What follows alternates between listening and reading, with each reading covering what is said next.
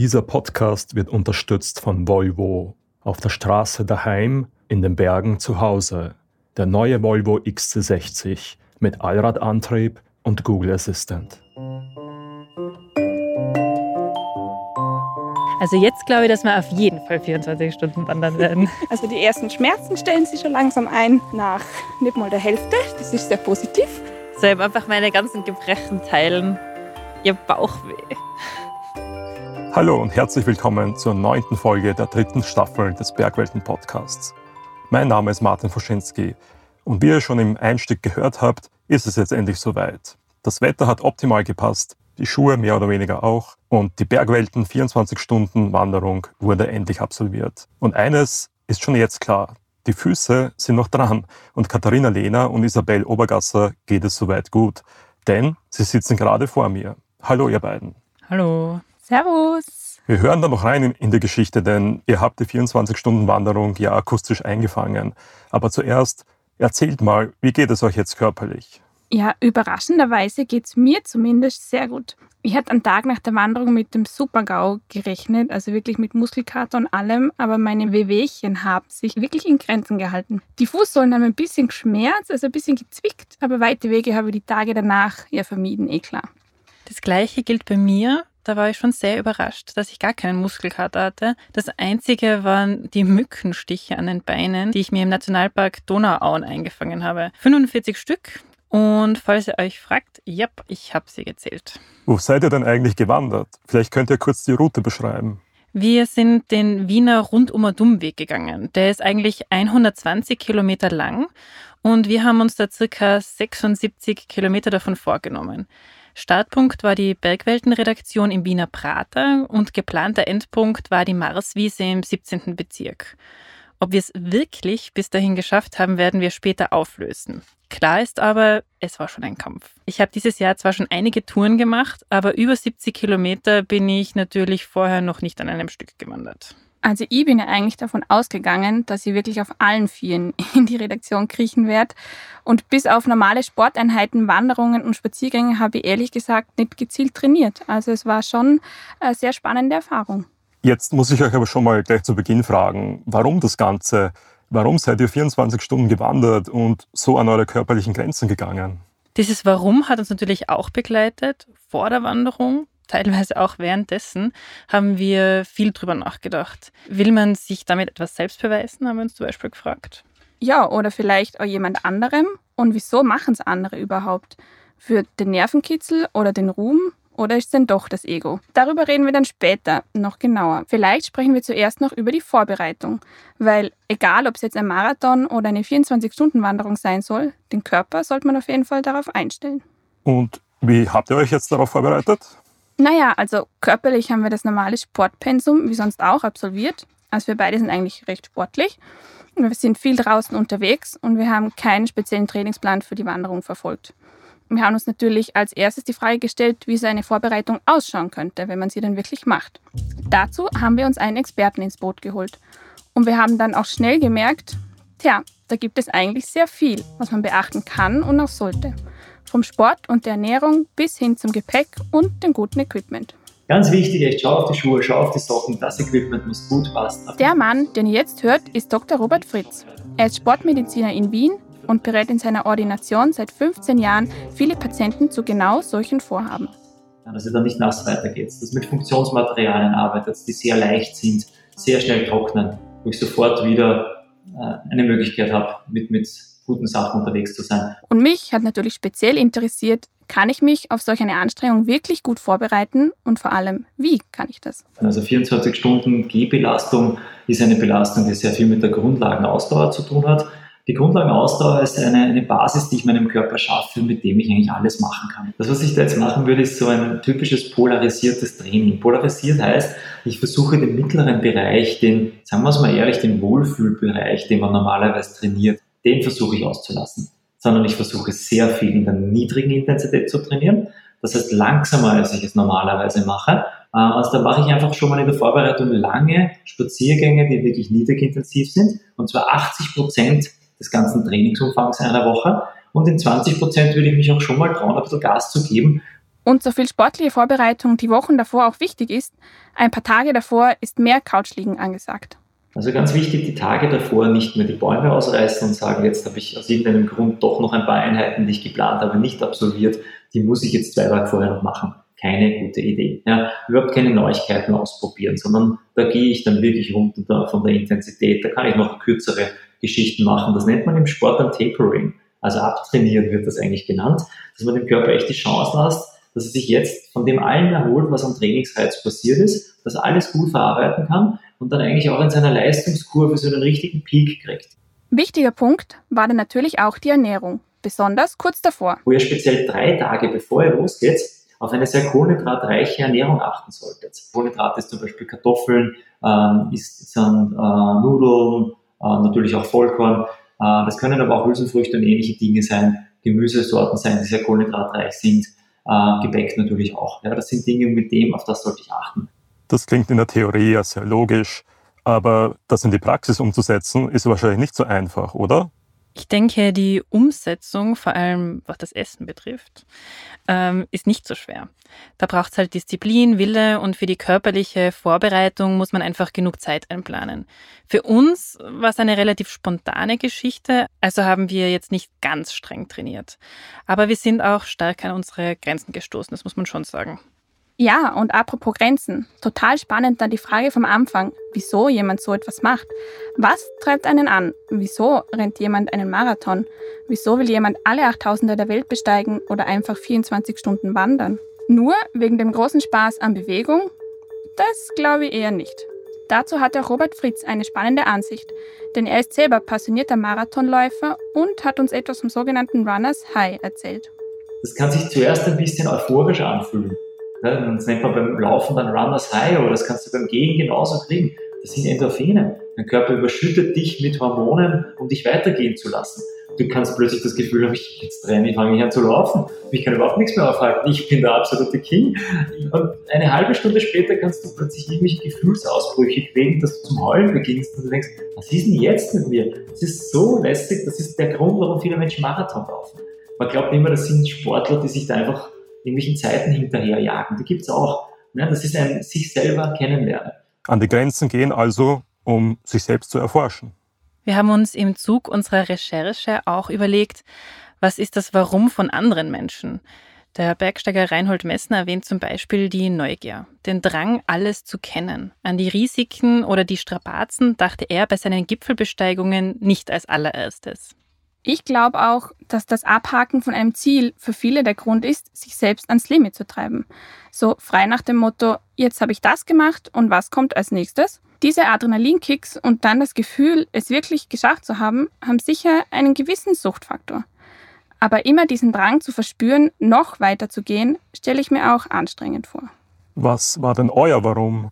In erster Linie natürlich für den Podcast, für unsere Hörerinnen und Hörer, damit sie den Weg nicht gehen müssen. Das ist aber lieb von euch. Ja, schon, oder? Aber ich wollte für mich persönlich auch einfach schauen, wie weit ich mich selbst bringen kann. Ich spiele ja schon seit ich zehn Jahre alt bin Handball bin also schon oft über meine körperlichen Grenzen hinausgegangen. Aber so eine 24-Stunden-Wanderung hat mich schon sehr gereizt. Besonders auch, weil ich vorher noch nie drüber nachgedacht habe, so etwas überhaupt zu machen. Also ich denke, im Endeffekt war es bei mir so ein Mix aus Neugier, Ehrgeiz und auch ein bisschen eine Ego-Nummer. Für mich war es auch eine Mischung aus der Frage, ob ich das schaffen kann, also Neugier, und gemischt mit der Lust aufs Abenteuer, weil so durch die Wiener Nacht zu wandern, das hat schon etwas Abenteuerliches. Jetzt haben wir lang und breit über die Vorbereitung gesprochen und philosophische Fragen geklärt. Lasst uns jetzt zum großen Tag kommen. Wie seid ihr denn losgestartet? Wie war eure Stimmung an diesem Tag? Also mir ging es wirklich sehr gut. Die Tage davor waren sehr ruhig, ich habe gut gegessen, wie es vom Sportmediziner aufgetragen wurde nervös war ich irgendwie. Es liegt dann einfach dieser Abenteuerspirit in der Luft und ich wusste nicht so recht, was auf mich zukommt. Irgendwie habe ich es nicht so richtig realisiert. Auch nicht, als wir dann losgegangen sind. Die Stimmung war, als würde man in wenigen Stunden auf Urlaub fahren. Dabei war es alles andere als Urlaub. Und jeder und jede im Büro hat uns darauf angesprochen, auf unsere Wandermontur und gefragt, wo es denn hingeht und ob wir schon Feierabend machen würden. Das hat die Vorfreude nochmal gehoben, wenn man jedem erzählen kann, was man vorhat und alle zuerst mal große Augen machen. Prater Hauptallee, 13 Uhr, fünf Minuten unterwegs. Wir sind gerade gestartet auf dem Wiener Stadtwanderweg. Das heißt Stunde 1. Uns geht's gut. Ähm, bin recht hoffnungsfroh, du? Ja, also meine Erwartungen sind relativ hoch, sage ich mal. Ähm, aber ich denke, wir werden das schon gut meistern. Vielleicht unterschätze ich es auch ein bisschen, aber das werden wir dann sehen. Also jetzt glaube ich, dass wir auf jeden Fall 24 Stunden wandern werden. Aber ich freue mich schon auf die Aufnahme in 10 Stunden oder so. Da klingt er ja noch sehr happy und zufrieden. Ja, das waren wir auch, oder? Absolut, wäre auch schlecht, wenn nicht, ehrlich gesagt. Wir haben uns äh, gut unterhalten, die Schritte sind leicht gefallen und nicht mal der Regen konnte die Laune verderben. Ja, gut, dass es nur die ersten zwei Stunden geregnet hat. Aber die Anfangszeit ging eigentlich wirklich relativ leicht von den Füßen. Und auf der Donauinsel hatten wir dann auch einen unserer Mission entsprechenden Empfang. Donauinsel, 14.55 Uhr. Zwei Stunden unterwegs. Ja, für alle Zuhörer, wir sind auf der Donauinsel und sie heißt uns willkommen, weil wir haben genau, Achtung, Wie lange haben wir? wann sind wir gegangen? Um, Um eins. um 1.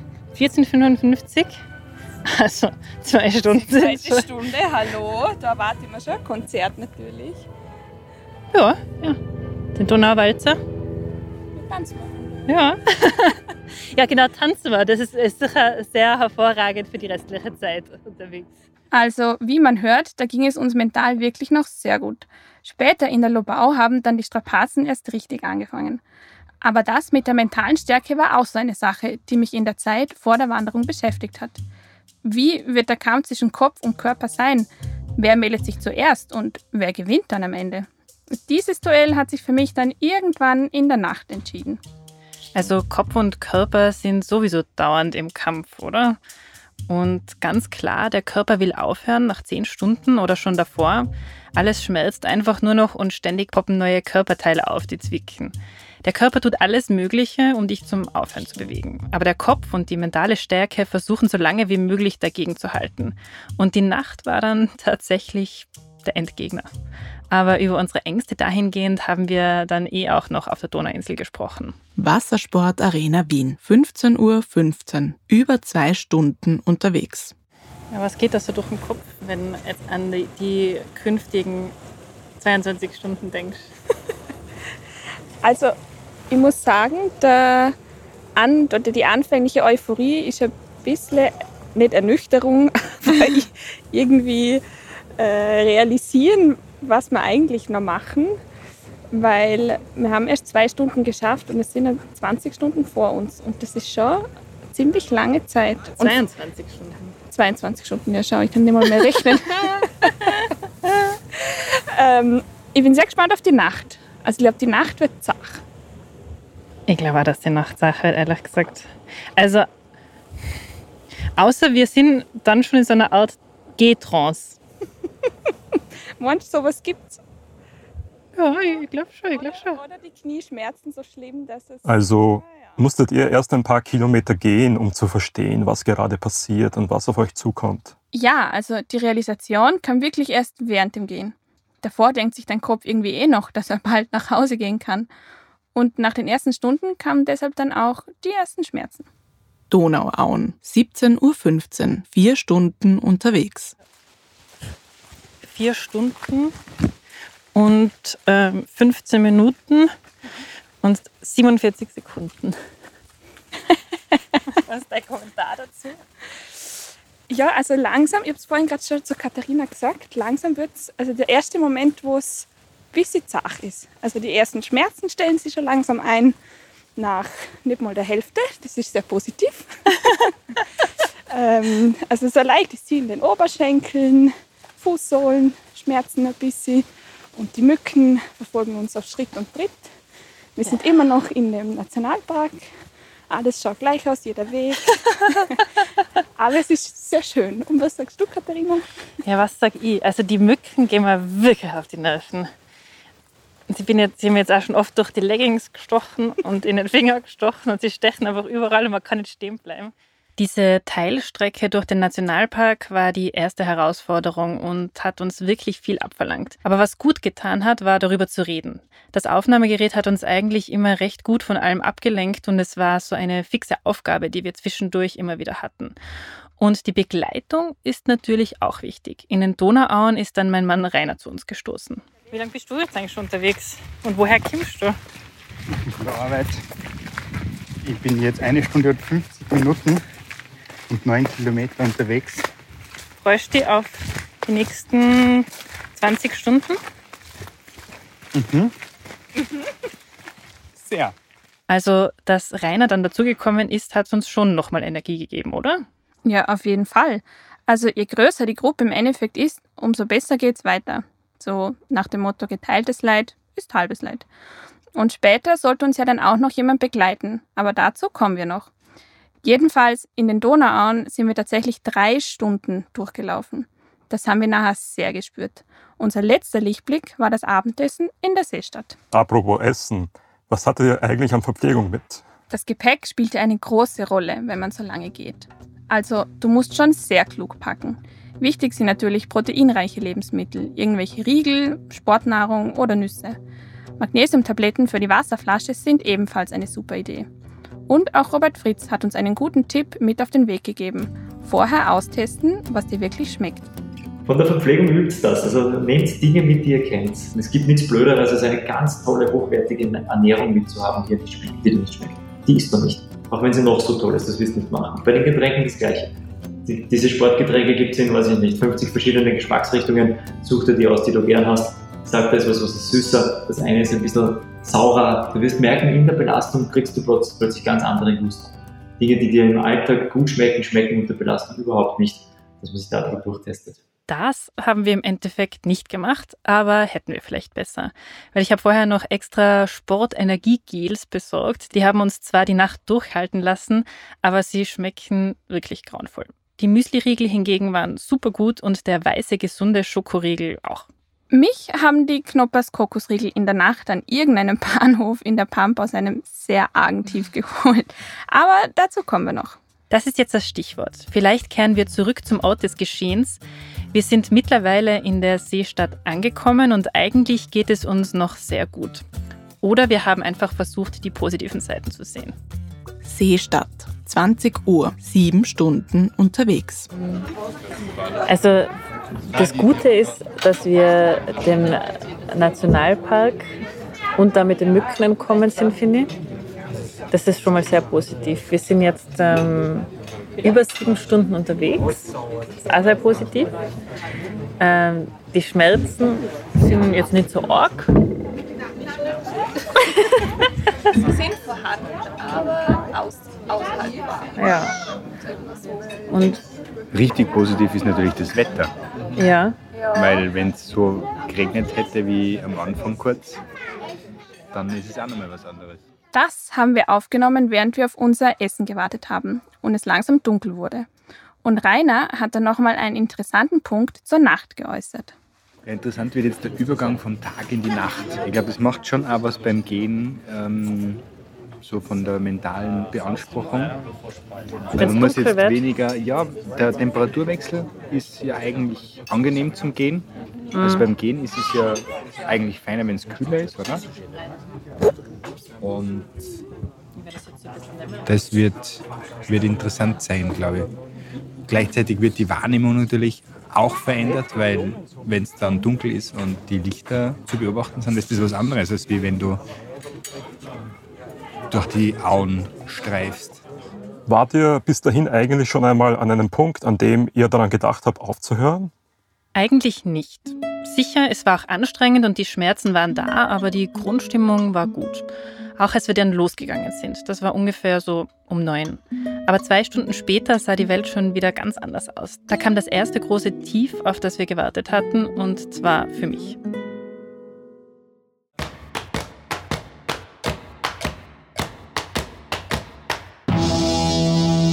Ein Smartphone. Nur größer, intelligenter, außen und innen. Hey Google. Konnektivität? Noch smarter mit Google Assistant. Parken? Noch smarter mit 360-Grad-Kamera. Sound? Noch smarter mit Bowers und Wilkins Soundsystem. Laden? Noch smarter. Sicherheit? Noch smarter. Bremsen? Noch smarter. Einfach smarter. Der neue Volvo XC60 mit Google Assistant. Jetzt im attraktiven Leasing. Mehr auf volvocars.at.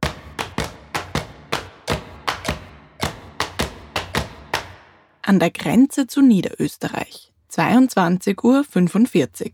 Fast 10 Stunden unterwegs. So, erste Pause nach dem Essen. Katharina, wie geht's dir? Hm, es geht so. Ähm, soll ich einfach meine ganzen Gebrechen teilen. Ich habe Bauchweh. Und das ist sehr unangenehm beim Gehen. Hm. Aber wir haben ähm, noch viele Stunden vor uns. Bald ist Halbzeit. Bald ist Halbzeit. Du sagst das, als wäre das was Positives. Ja, viele gute Stunden. Viele gute Stunden haben wir noch. Ja, na, ich habe, ähm, ich komme jetzt das erste Mal zu der Realisation, dass es vielleicht doch nicht so ganz easy cheesy wird. Mhm. Ich glaube, wir hauen jetzt noch einmal den Soundtrack rein. Mhm. Mhm. Ich glaube auch. Ja, man merkt, dass irgendwo zwischen Essen und eurer Pause der Kipppunkt war. Definitiv. Aber danach haben wir wirklich wie angekündigt die Musik eingeschaltet und dann war das Gehen durch die Nacht eigentlich sehr schön.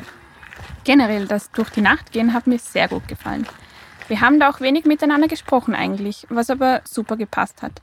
Ein stummes Übereinkommen, es hatte einfach niemand was zu sagen. Mit der Musik der Ruhe und dem Sternenhimmel ist das Bauchweh auch ein bisschen in den Hintergrund gerückt. So sind dann die Stunden dahingegangen, bis wir irgendwann in der Nähe von Gerasdorf waren und zwischen Maisfeldern am Bahngleis entlang spaziert sind. Und da haben wir uns dann so richtig verlaufen. Eigentlich wissen wir alle nicht mehr, wie das passieren konnte, aber wir waren überall, nur nicht auf der Route. Zusätzlich haben wir versucht, uns mit einem Mitwanderer zu treffen und sind ein bisschen herumgeirrt. Schlussendlich haben wir dann nach einer gefühlten Ewigkeit den Treffpunkt endlich erreicht, den Bahnhof Süßenbrunn. Bergweltenkollege Klaus Haselböck hat sich nämlich mitten in der Nacht ins Auto gesetzt und ist zu uns gefahren, um uns weiter zu begleiten. Und dass er dazugekommen ist, war auch sehr wichtig. Das spürt man vielleicht auch in der Aufnahme. Besonders ich war sehr froh, den Klaus zu sehen. Die Umarmung zur Begrüßung hat auch etwas länger gedauert, von meiner Seite zumindest. Da war ich dann an meinem ersten richtigen Tiefpunkt. Es gab keine Sitzgelegenheiten und die Straße musste herhalten, aber das war mir alles total egal. Ich bin dann da gesessen, die Laune war im Keller, alles hat geschmerzt und da half nur noch mein letztes Knoppers. Das hat mir buchstäblich die Nacht gerettet. Hm, interessant, welche Gefühlswelten man durchlebt. Und wie war dann das Weitergehen für euch? Also ich finde, der Klaus hat neue Energie und wirklich frischen Wind in die Runde gebracht. Und das Gehen ging dann eigentlich ein bisschen leichter. Die Schmerzen waren da, aber auch der Wille, weiterzugehen. Süßenbrunn, 2 Uhr, 13 Stunden unterwegs. Wir Wie haben geht's uns dir? schön verlaufen. Ähm, bei mir ist so das Ding, wenn ich, wenn es mir wirklich, wenn ich wirklich keinen Bock mehr habe, dann bin ich ruhig. Also dann rede ich nichts mehr. Oh je, dann, dann kann die letzte halbe Stunde gut deuten, glaube ich. also dann werde ich sehr ruhig. Ähm, jetzt habe ich ein Knoppers gegessen und kurz die Füße ausruhen lassen. Jetzt geht's langsam wieder, aber es ist zäh. Also ich finde es gerade echt zäh. Aber der Klaus ist da. Der Klaus ist da. Ja. Hallo Klaus. Hallo, der ist entspannt, der Klaus. Mein Mann Rainer war zu diesem Zeitpunkt schon in der sogenannten G-Trance. Also ich bin schon in der meditativen Trance drinnen. Ach so. Ja, ja, schon. So, weißt du, einen Fuß vor den anderen setzen und so ein bisschen, bisschen den Kopf so runter. Und dann geht man einfach. Hat schon was vom Pilgern, oder? Ja, ja, ist schon, ist schon total meditativ. Ich komme ohne in den Zustand. Ja, ich, ich hoffe es. Ist dann nie wirklich gekommen bei mir, diese sogenannte Trance. Aber ich war auch die Erste, der die Füße, besonders die Sohlen, geschmerzt haben. Und das war wahrscheinlich meinen Schuhen geschuldet. Ich hatte zwar Trekking-Schuhe daheim, aber die waren einfach noch zu neu. Darum mussten meine alten Nike-Laufschuhe herhalten. Und die sind natürlich nicht für so langes Gehen gemacht. Gemeinsam mit dem Klaus ging es jedenfalls frisch dahin. Die Wege waren eigentlich immer recht nett und unser Ziel war endlich wieder bekanntes Terrain. Die Straßenbahn-Endstation in Stammersdorf im 21. Bezirk. Und da gaben nicht nur langsam die Beine den Geist auf, sondern auch der Kopf. Aber die Hoffnung, die 24 Stunden wirklich zu gehen, war noch da. Stammersdorf, 3.30 Uhr, 14,5 Stunden unterwegs. Also wie man merkt, wir sind schon sehr langsam. Ja. Ähm, ja, und am Schluss kommt dann noch die ganz spannende Etappe. Mal schauen, ob wir die schaffen. Wie hoch ist der Glauben daran, dass wir 24 Stunden wandern? Die Hoffnung stirbt zuletzt. Ja, das, das war jetzt der Nachtbus direkt vor die Wohnungstür gewesen. Oh, das tut weh. Das tut echt weh. Ja. Man merkt, wie eure Motivation langsam dahinschwindet. Ja, und es wird noch besser. Danach sind wir eigentlich eine schöne Strecke am Machfeldkanal Richtung Donauinsel gegangen, durch die Ruhe der Nacht. Und da stand dann das erste Mal die Überlegung im Raum, ob wir überhaupt die 24 Stunden gehen können. Machfeldkanal, 4.44 Uhr, fast 16 Stunden unterwegs. So, gerade ist es ein bisschen zart. Ja, also es wird nicht leichter, je länger man geht, das kann man schon mal sagen. Ähm, wir überbrücken die Zeit gerade mit Musik und hoffen, dass es unsere Geister ein bisschen hebt. Ähm, und gerade ist äh, der Gedanke daran jetzt noch, oh, jetzt ist es 4.44 Uhr, jetzt dann noch sieben Stunden zu gehen, oh, macht mich richtig unfroh, kann man sagen. Puff. Man hört es ja schon an meiner monotonen Stimmlage, die Lebensgeister verlassen uns. Das einzig Schöne war dann die Dämmerung und der Übergang vom Tag in die Nacht. Bei diesem Anblick haben wir die Strapazen der letzten Stunden ein bisschen vergessen. Ja, das stimmt.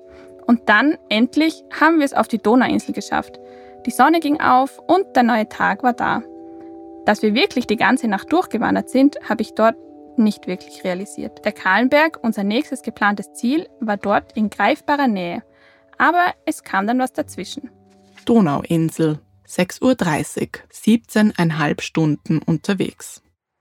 Nein, ich glaube, man kann es offiziell verlautbaren.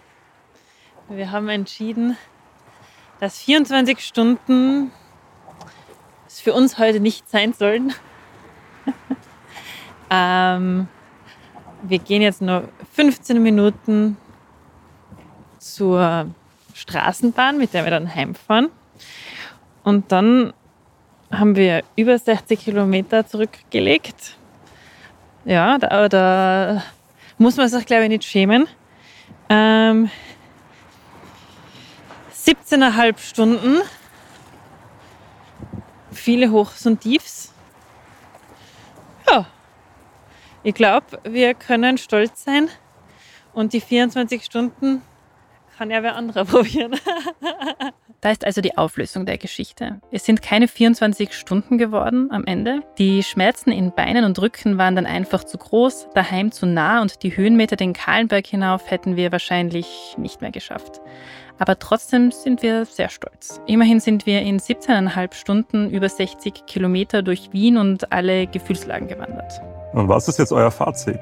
Was habt ihr für euch aus beinahe 24 Stunden Wandern mitgenommen? Ja, im Nachhinein natürlich sehr viel. Man erinnert sich dann auch eher an die guten Momente wie an die schlechten. Ich habe daraus mitgenommen, dass man immer mehr schafft, als man sich selber eigentlich zutraut. Oft machen wir bestimmte Dinge nicht, weil wir denken, wir können es eh nicht, ohne es jemals versucht zu haben. Dabei sollten wir uns lieber viel mehr zutrauen und einfach machen, nicht immer alles zerdenken und bis auf die letzte Minute planen. Mir ist wieder mal klar geworden, wie wichtig gute Gesellschaft ist, wenn man unterwegs ist. Klar, mir hat alles geschmerzt und mein Körper hat sich nach 17,5 Stunden angefühlt, aber wenn man sich gut unterhält, ist alles leichter. Oder man muss nicht mal viel sagen eigentlich. Einfach das Nebeneinander hergehen und das Wissen, dass man da nicht alleine durch muss. Das hat mir viel gegeben. Klaus hat aber auch schöne Worte gefunden, die wir euch nicht vorenthalten wollen. Wieder erstaunlich, wenn man in Bewegung kommt, wenn die wenn die Gesellschaft gut ist äh, und ein bisschen so der Adventure Spirit auch in der Luft hängt, was, dann, was sich dann entwickeln kann. Und das Schöne ist auch für mich immer, da sind wir mitten in Wien jetzt oder am Anfang am Rande von Wien und es kostet kein Geld und äh, es ist wirklich Spaß und faszinierend, was man da was man da erleben kann oder was man in eine Nacht hineinpacken kann an Erlebnissen und an Gedanken, die man dann hat. Und zwickt da und dort, aber das ist auch schön, wenn man sich wieder mal ein bisschen spürt, statt die, statt die Nacht zu verschlummern. Den, einen Morgenaufgang in Wien, ja, hat man nicht alle Tage. Sich selber wieder einmal spüren, wenn der Klaus das so erzählt, klingt das eigentlich ziemlich verlockend. Vielleicht überzeugt das ja auch unsere Hörerinnen und Hörer, einmal 24 Stunden zu gehen. Ja, sie sollten es probieren. Also die Erfahrung war es auf jeden Fall wert. So wie es das eigentlich im Nachhinein immer ist. Ich meine, ich müsste es jetzt nicht sofort wieder versuchen, vielleicht in ein paar Jahren, wenn die Schmerzen nicht mehr so gut im Gedächtnis sind. Ja, man darf jetzt auch nicht alles schönreden. Die Beine werden sich auf jeden Fall melden und teilweise quält man sich ein bisschen. Aber man lernt sich selbst wirklich besser kennen und in guter Gesellschaft ist jeder beschwerliche Weg nur halb so schlimm. Und wieder einmal eine ganze Nacht wach zu sein, wie früher in den Jugendtagen, das hatte schon was. das hast du schön gesagt, Katharina. Dann dürft ihr euch die nächsten Tage weiter erholen und ich danke euch herzlich für die Einblicke in eure Erlebnisse. Danke. Ciao. Nächstes Mal beim Bergwelten-Podcast. Gipfelkreuz, Gebetsfahnen, Marienstatuen. Berggipfel sind auch Orte des Glaubens. An den Gott, die Götter oder an sich selbst. Wir fragen uns, ist das Bergsteigen die eigentliche Religion? Das war Bergwelten, der Podcast über Höhen und Tiefen. Wenn euch diese Folge gefallen hat, abonniert uns doch, wo auch immer ihr eure Podcasts hört und hinterlasst uns eine Bewertung oder einen Kommentar. Für alle, die noch nicht genug haben, online findet ihr uns auf bergwelten.com oder ihr kauft das aktuelle Bergwelten-Magazin. Ihr findet uns auch auf Instagram und Facebook, jeweils unter dem Namen Bergwelten. Wir freuen uns, von euch zu hören.